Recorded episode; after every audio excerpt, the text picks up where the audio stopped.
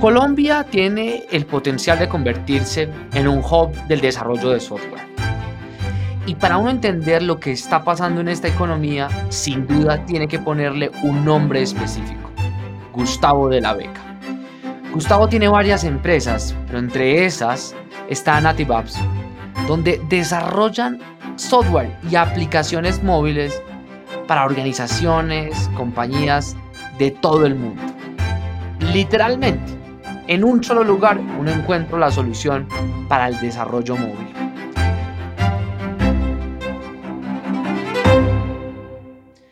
Gustavo, muchísimas gracias por estar con nosotros. Un placer. Y arranquemos. ¿Por dónde comienza ese viaje del héroe de Gustavo? Bueno, Juan, muchísimas gracias por la invitación. Un placer estar aquí con todos ustedes y compartir, digamos, una conversación amena con algo de conocimiento que esperamos agregue valor a quienes nos escuchan.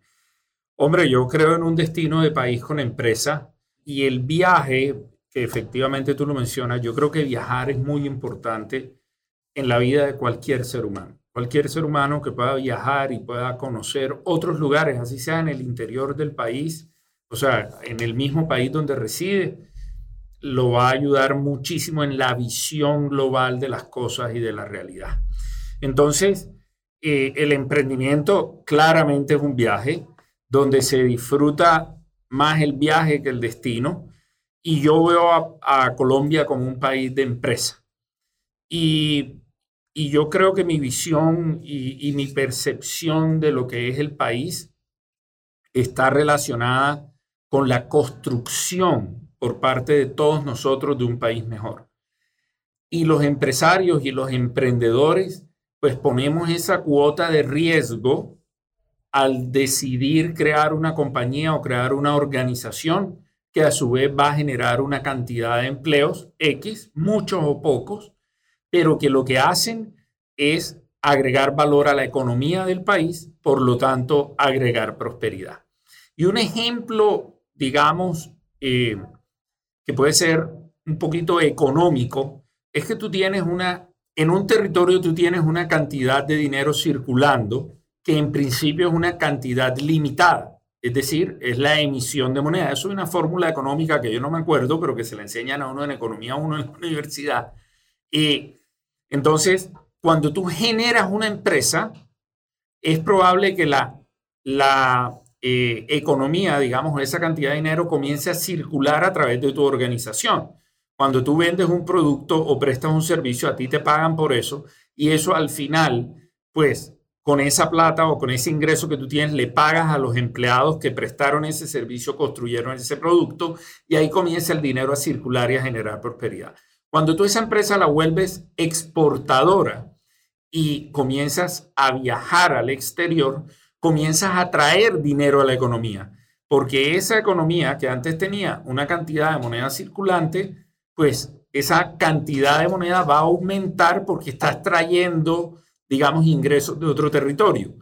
Y eso al final redunda en prosperidad. Entonces, cuando, y yo cumplo dos roles, no solo en mi organización, tratar de hacerla crecer, de generar más valor y más, em, y más empleo, sino también un poco de embajador de inversión de las otras empresas que quieren ubicarse en Colombia. Porque esas empresas que en principio hacen una inversión directa en el país para generar infraestructura y generar empleo, se convierten al cabo de unos meses en unas empresas exportadoras, prestándole servicios a sus casas matrices o a clientes de esas empresas alrededor del mundo.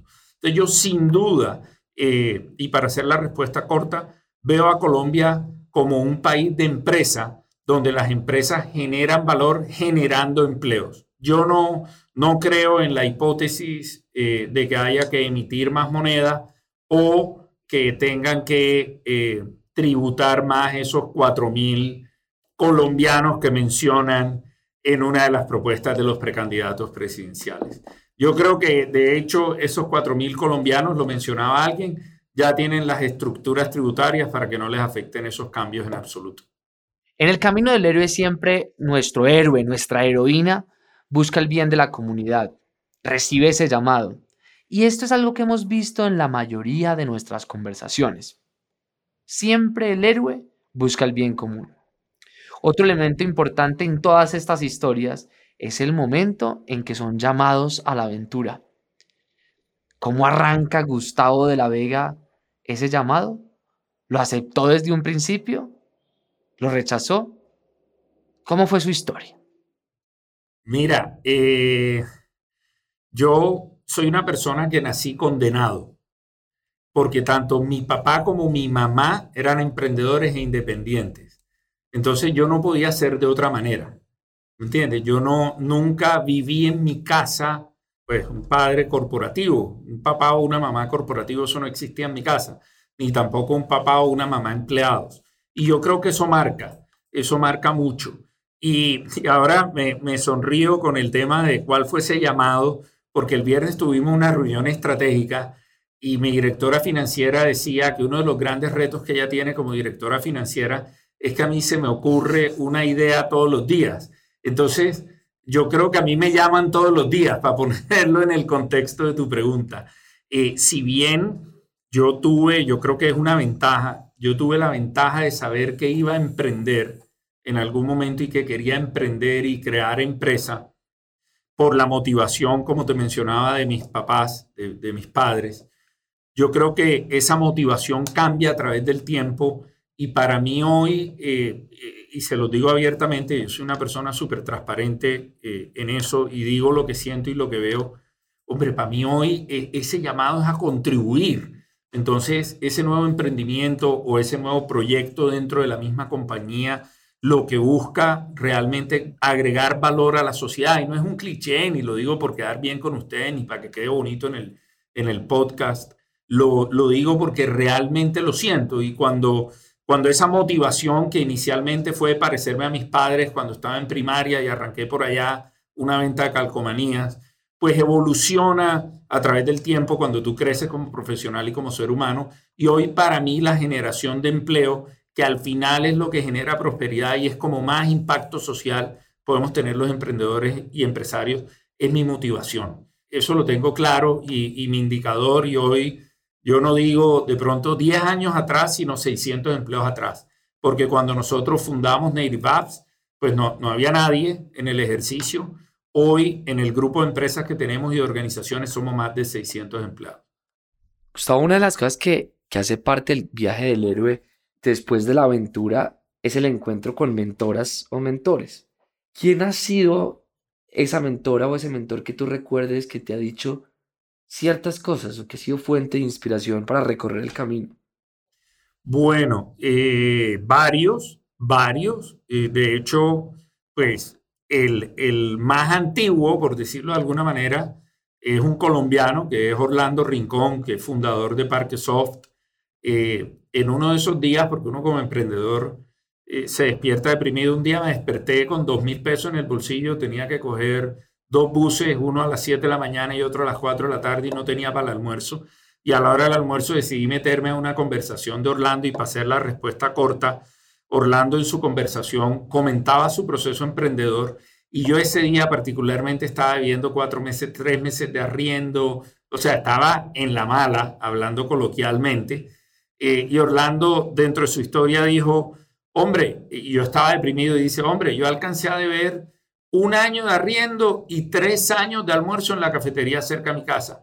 Yo enseguida recompuse mi posición en la silla de la conferencia y dije, ah, no, yo lo que estoy es divinamente, porque solo debía tres meses. De él aprendí, luego hizo historia. Si tú me preguntas a alguien, y Orlando y yo, digamos que nos conocemos y cuando nos vemos en los, en los eventos nos saludamos y conversamos un poco, eh, alguien que, que yo sigo mucho es Richard Branson, digamos, una figura obviamente mundialmente conocida. Me parece que su estrategia de construcción de diferentes empresas se alinea, él lo hace bajo la misma marca, yo lo hago sobre marcas diferentes, pero se alinea mucho con mi visión de agregar valor, de construir empleo y eso. Y tengo ahora un mentor fantástico que, es mi partner y que de hecho ya estamos trabajando como si fuéramos una sola compañía eh, se llama Jim. Eh, Jim es una persona que a los 31 años ya había hecho su primera compañía pública y había vendido eh, su segunda compañía. Luego de eso, le tocó comenzar de cero nuevamente por diferentes razones. Y hoy la que estamos construyendo es como la sexta compañía de él, tiene eh, algo más de 60 años, su historia empresarial es fascinante. Y decidió ayudarme porque nuestras visiones son parecidas, compartimos los mismos valores, ética, transparencia, honestidad, buena fe. Yo creo que The Honor Law eh, funciona muy bien en esto del emprendimiento. Entonces, eso han sido, mi mamá obviamente ha estado todo el tiempo eh, corrigiéndome y enseñándome mil cosas más de la vida que a nivel profesional, pero a nivel profesional, yo te hablo de Orlando al principio, eh, Richard Branson como alguien que yo sigo de todos los grandes emprendedores que hay en el mundo hoy y últimamente desde hace un año Jim, que se ha convertido en una persona muy especial no solo para mí, sino para todos los directores en la organización. Las historias de los emprendimientos son las guerras modernas, son esas batallas donde a veces se gana, a veces se consiguen los financiadores, a veces se pierde o a veces se une al otro enemigo que se volvió más grande que uno. Pero en fin, cada uno de esos pedazos hace parte del viaje. Gustavo nos cuenta sobre eso, sobre esa lucha, sobre ese camino arduo de batallas que se llama hacer empresa. Juan, a mí me encanta la pregunta porque es que a uno siempre le cuentan la historia romántica y digamos uno se vuelve un poco más visible cuando están las buenas, ¿sí? Cuando ya ha recorrido gran parte del camino. Eh, y es bueno compartir las buenas noticias, de eso se trata. Pero, pero hay que tener, digamos, aterrizadas las cosas un poco. Eh, yo ya me quebré con bombos y platillos. Si necesitas un PDF de cómo quebrarse ilustrado con checklist y todo, me avisas y yo te lo hago llegar a tu correo pero eso fue hace unos años. Yo creo que, que los momentos difíciles se presentan todo el tiempo. Yo personalmente no creo que los problemas existen. Yo creo que existen son unos retos que uno debe resolver. Ojo, ojo con eso. Las dificultades están, los retos están, pero uno en la vida eh, vino fue a resolver esos retos. Entonces, eh, el, yo tengo dos que te puedo mencionar recientes. Eh, primero, la pandemia. Yo creo que, que la pandemia nos dimos cuenta todos que hoy decimos, sí, fue un reto para mí, pero en mi caso yo, gracias a Dios por la relación, digamos, y que soy socio de una compañía multinacional, que es otra de nuestras organizaciones, pude anticipar lo que iba a suceder y es porque nos llegó un correo electrónico donde a los ejecutivos nos decían no pueden viajar más. Y eso nos llegó en enero. Entonces, cuando a ti te llega un correo eh, del abogado de la compañía a finales de enero, principios de febrero, diciendo no van a viajar más, una semana después que sale la noticia, tú dices, aquí está pasando algo. Entonces, yo creo que la pandemia nos hizo emprender a todos de nuevo. Ojo, cuando te digo a todos, es inclusive las empresas ya establecidas con muchísimo personal, todos nos enfrentamos a un cambio radical de la noche a la mañana. Entonces, algunos tuvimos momentos difíciles, digamos, la ventaja que, que yo tuve fue ese pequeño correo electrónico que me hizo conectar los puntos, pero yo quemé los barcos. Cuando yo entré a la pandemia, eh, entré eh, con la flota en llamas detrás mío y bajado en la isla. Entonces no tenía cómo devolverme.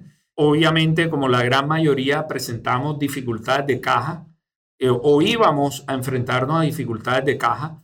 Entonces, cuando te digo que quemé los barcos fue que sobreendeudé la compañía a tope, pedí todos los cupos antes que, que cerraran el país. Entonces, digamos que yo arranqué con caja el reto estaba en que no sabía cuándo se iba a reactivar mi sector o cómo iba a reaccionar mi sector a la pandemia. Gracias a Dios, eh, te puedo decir que en julio del año pasado el sector se comienza a reactivar. Nosotros no eliminamos ningún puesto de trabajo, ninguno, cero, no sacamos a nadie, no entregamos infraestructura. De hecho, eh, hoy estoy en la oficina, pero la oficina nunca se cerró vacía, pero nunca se cerró y ya no estamos sobreendeudados. Eso es importante mencionarlo. Esa, esa fue una dificultad muy, muy importante que tuvimos. Y hace, te digo, hace tres meses, cuatro meses. Y, y, también anecdóticamente se lo mencionaba a mi equipo en la reunión que teníamos estratégica el viernes pasado. Yo estaba cansado porque, porque yo creo nuevamente que los retos se presentan casi que todos los días para el emprendedor. Y le había dicho a mi esposa, ¿sabes qué? Yo ya no sé qué hacer con Native Apps, no sé si vale la pena continuar o no. Y en la reunión del viernes pusimos nuestra meta crecer 15 veces en los siguientes tres años. Eh, estamos creciendo en cantidad de clientes eh, en más de dos dígitos en facturación. Es probable que lleguemos a tres dígitos en crecimiento este año, es decir, más de 100%.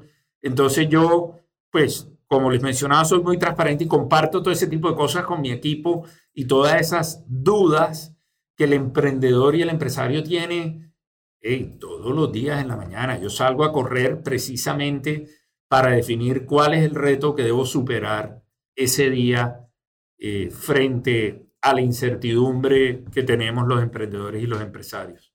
Gustavo, a veces hay empresarios que se miran al espejo y literal se creen la verga y creen que son lo mejor.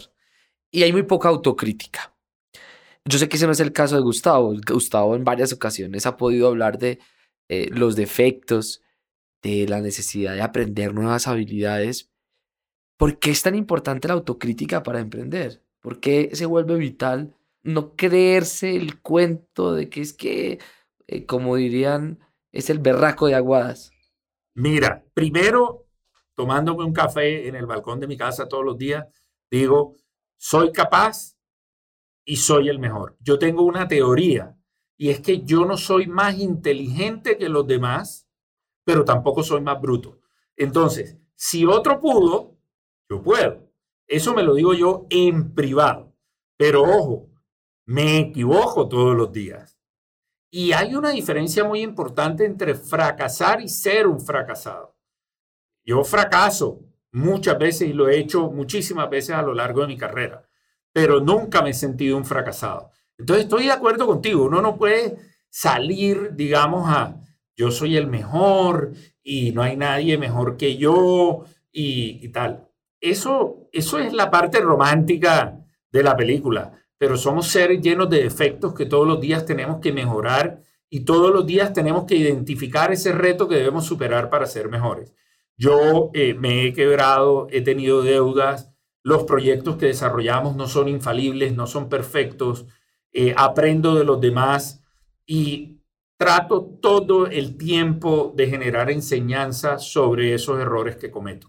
Yo creo que ahí es donde está eh, digamos, la ventaja o la diferencia entre en algún momento alcanzar el éxito, como cada uno lo entiende, porque además el éxito es una definición muy personal, eh, y no alcanzarlo. Entre ser una persona feliz, yo creo que soy una persona feliz, con todos los mal genios que me dan de vez en cuando, eh, con todas las cosas difíciles a las que me enfrento, eh, pero hey, soy una persona feliz hace rato ya, hace un par de años, dije, las bendiciones que me llegan voy a recibirlas. Y tengo un cuento coloquial, si vas a almorzar conmigo y espero que almorcemos pronto, no me hagas amague que vas a pagar la cuenta porque te acepto la invitación. Ella es una bendición que llega, ¿por qué le voy a decir que no? Si me no me inviten porque voy. Eh, ¿Sabes? Y a veces uno como ser humano lucha con esas bendiciones y dice, ay, yo no quiero esto o porque esto no es mejor hombre, recíbelo con amor y da con amor, sirve a los demás, que eso entendí yo también hace mucho tiempo. Y parte de ese servicio hacia los demás es esa generación de empleo, porque hombre, yo soy el que asume riesgo, yo soy el que firma los contratos yo soy el que da la cara. Al final yo soy el responsable de, de las acciones de esos 600 empleados. Pero a través de la generación de empleo para más gente y ojalá logremos generar los 3.500 que espero generar. Estoy metido en un lío porque dije que los iba a generar en cuatro años, ya pasaba año y medio y estoy generando, pero no a la velocidad que me gustaría. Pero ahí estoy. Y si en dos años alguien me dice, dijiste que ibas a generar 3.500 y solo llevas 1.200, te voy a decir, fracasé. Pero ahí hay 1.200, que es mejor que 600. ¿Sí? Entonces, hombre, fracasos tenemos todos los días y la clave está en identificar ese fracaso, ese error, qué es lo que vamos a hacer y salir adelante.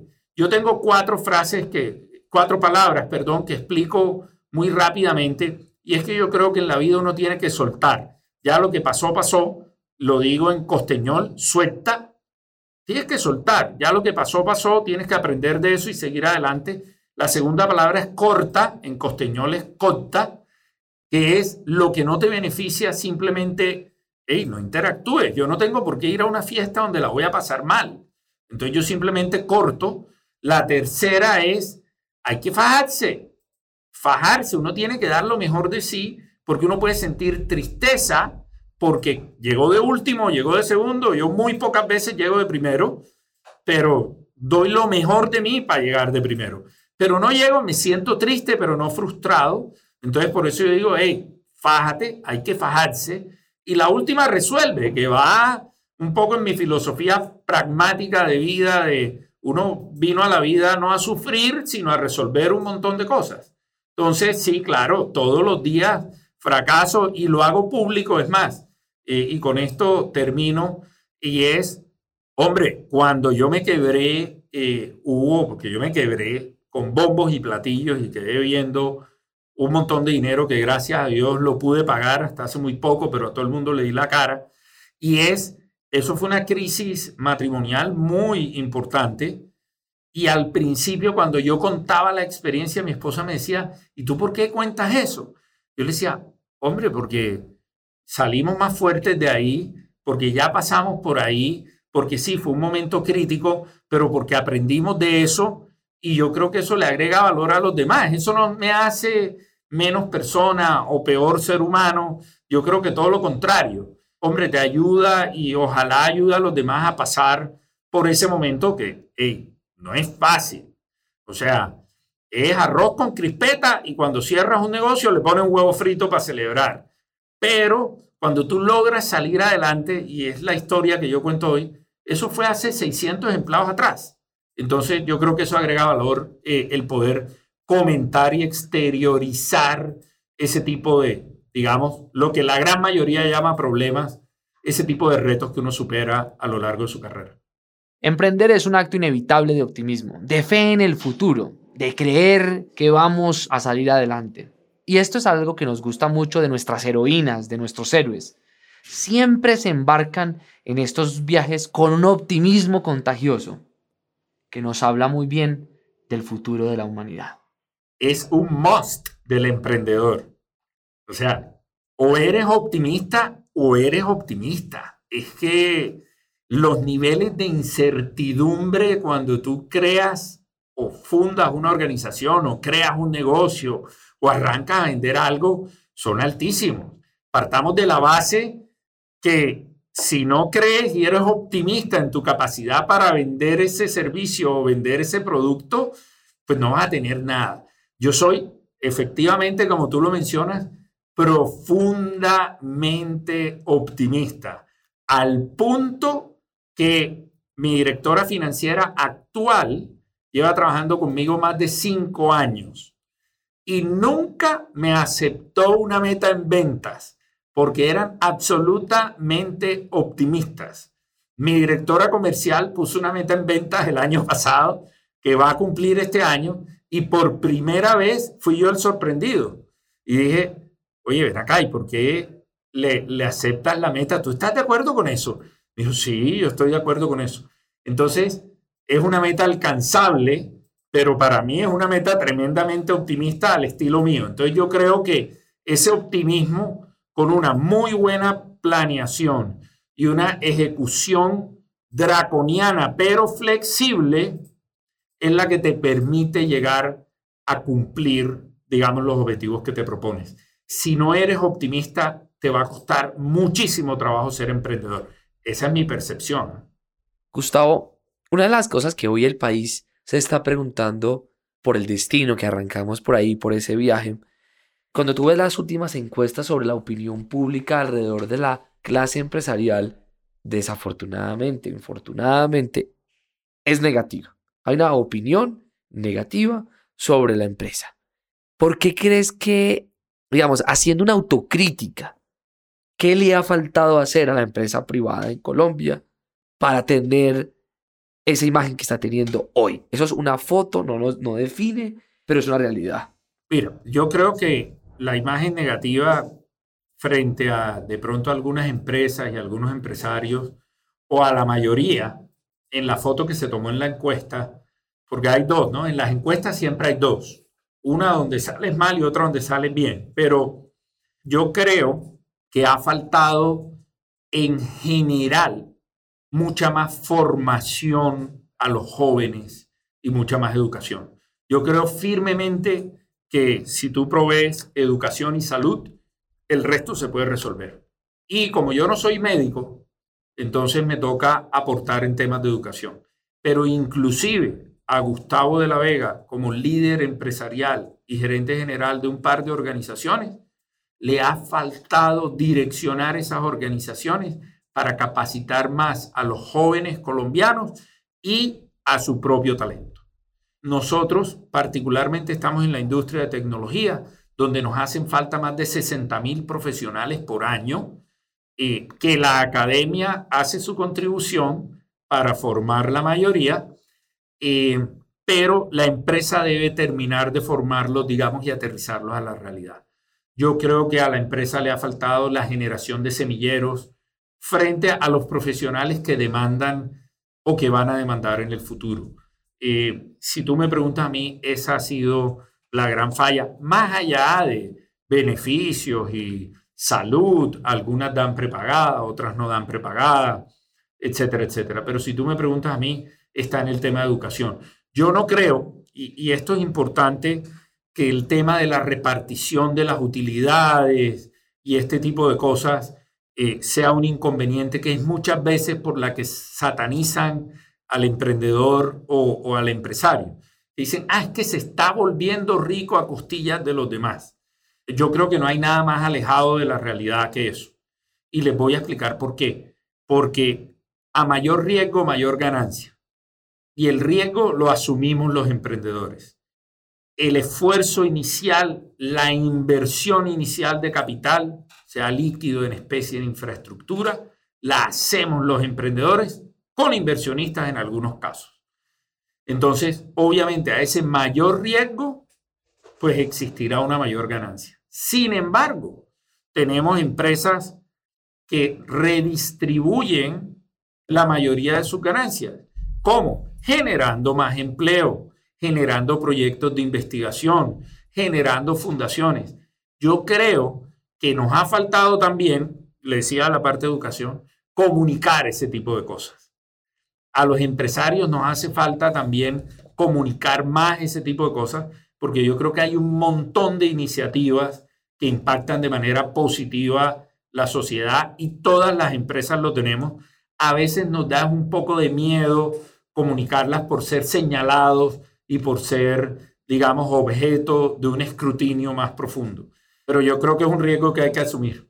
Gustavo, y en ese escrutinio hay una preocupación que uno le oye a muchas empresarias, empresarios, incluso colaboradores de compañías, ah, es que tenemos muy malos políticos. Los políticos son muy malos, ellos no hacen. Y uno se sienta a hablar con varios de los dirigentes del país y dicen, oiga, pero los empresarios no participan activamente de la política. A veces no se metan, no se involucran y como que satanizan al que es político. ¿Será que a Colombia le está faltando mayor trabajo en equipo sector público, sector privado, o cómo acabar esa satanización que algunos perciben que existen entre el sector privado y el sector público. Bueno, eh, yo creo que, y, y voy a contestar en dos partes. La primera, el gran inconveniente, desafortunadamente, que yo honestamente creo que existe en este país, es un tema de corrupción. Entonces, cuando tú como empresario tienes como tu mayor cliente al Estado, es probable, porque no lo puedo afirmar, no tengo contratos con el Estado ni nunca los he hecho, que alguien se acerque a ti proponiéndote algo ilegal. Y esa es la primera parte de la respuesta, donde ese tipo de cosas que suceden, que todos los conocemos, que hemos visto casos que han sido sonados a nivel nacional e internacional de corrupción no hacen parte de la respuesta ni pueden hacer parte del comentario que, que pueden hacer algunos políticos que no participamos. Ahora voy a la segunda parte de la respuesta. Yo creo que los empresarios, cuando nos ponemos de acuerdo con los líderes políticos, podemos participar activamente. Y yo hablo desde mi posición y hablo desde el territorio en el cual, digamos, yo estoy impactando positivamente. Y un ejemplo de trabajo mancomunado es Barranquilla y es el Atlántico. El proceso que se ha vivido, y yo que en los últimos 20 años viví en Bogotá 17 años, viví en Cartagena 3, 4 años, y luego llevo ya más de 5 años viviendo en Barranquilla, el proceso de trabajo en equipo que se ha dado en la ciudad entre todos los actores del ecosistema es un modelo a seguir. Y voy a poner ejemplos puntuales. La iniciativa Imagina Barranquilla fue una iniciativa de la Cámara de Comercio de Barranquilla con la alcaldía, con la Universidad del Norte, que se acercaron a mi oficina para que yo los apoyara en el tema tecnológico. Los apoyamos en el tema tecnológico y de ahí nació Triple Innovation Management System. Hoy es una empresa donde yo soy socio, hice una inversión porque identifiqué una oportunidad con cuatro universitarios que son socios también cofundadores, más una persona experta en innovación ciudadana que trajimos. Y de ahí, el alcalde lo anunciaba esta mañana, salió una necesidad frente a los animales de calle y los perros callejeros antes de que fuera alcalde, cuando era candidato, escuchó el proceso de innovación ciudadana detrás de Imagina Barranquilla y lo incorporó a su plan de gobierno. Fuimos invitados a diferentes mesas de trabajo, públicas todas, grabadas todas, transparentes todas, donde los empresarios podíamos manifestar nuestras diferentes necesidades y de ahí nació un programa de bilingüismo que se llama Barranquilla Bilingüe. Entonces, sí se puede trabajar. De hecho, yo propongo que a raíz de los últimos acontecimientos en el país, etcétera, es un movimiento ciudadano, usó Triple Innovation y ya está trabajando con el Departamento Nacional de Juventud, que eh, impulsa, digamos, a nivel de presidencia, hay alguien, no me sé el nombre técnico, pero hay alguien que trabaja todo el tema de juventudes, porque trasladamos esas necesidades y esas inquietudes de los jóvenes de la ciudad al diálogo nacional y lo hicimos sin caminar más de 100 metros. ¿no? Ojo, todo a través de plataformas digitales. Y te puedo poner eh, otro ejemplo. Estamos ayudando, digamos, coayudando con la Cámara de Comercio de Cartagena para ver cómo se puede construir. Entonces, yo creo que hay que abrir un poco más los espacios, mirar qué se ha hecho bien en Barranquilla para poder replicarlo en otras ciudades. Hago parte del REMA, que es básicamente una entidad a nivel del Atlántico que va a ayudar en la reactivación económica. Eh, no me sé el acrónimo, uno trabaja tantos acrónimos que se le olvidan, eh, pero está muy relacionada con la competitividad de la región. Entonces, cuando yo llegué a la ciudad, Barranquilla tenía un plan de desarrollo 2030. Hace un par de meses se lanzó Barranquilla 2100. Y todo eso es trabajado con la comunidad de empresarios, con todos los diferentes organismos. ¿Que hay cosas por mejorar? Por supuesto que hay cosas por mejorar. Siempre hay cosas por mejorar. ¿Somos perfectos? No, no somos perfectos. Yo también cometo errores. Eh, yo también a veces me salgo de casilla. Yo tampoco le caigo bien a todo el mundo. Pasa, pero, pero yo creo que si algo entendimos en el ecosistema de, de Barranquilla es que podemos trabajar juntos para tener una mejor Barranquilla y a su vez un mejor departamento. Gustavo, muchísimas gracias por compartirnos tu historia, por llevarnos en ese recorrido y gracias por mostrarnos una visión clara y optimista del futuro de Colombia. En cada rincón de nuestro país hay colombianos y colombianas que se dedican a unir puntos, a tejer. Y cuando me refiero a tejer, es porque en cada una de sus actividades logran juntar sueños con oportunidades, inversiones con la generación de empleo para millones de colombianos. Soy Juan David Aristizábal y esto es Colombianos que hacen patria.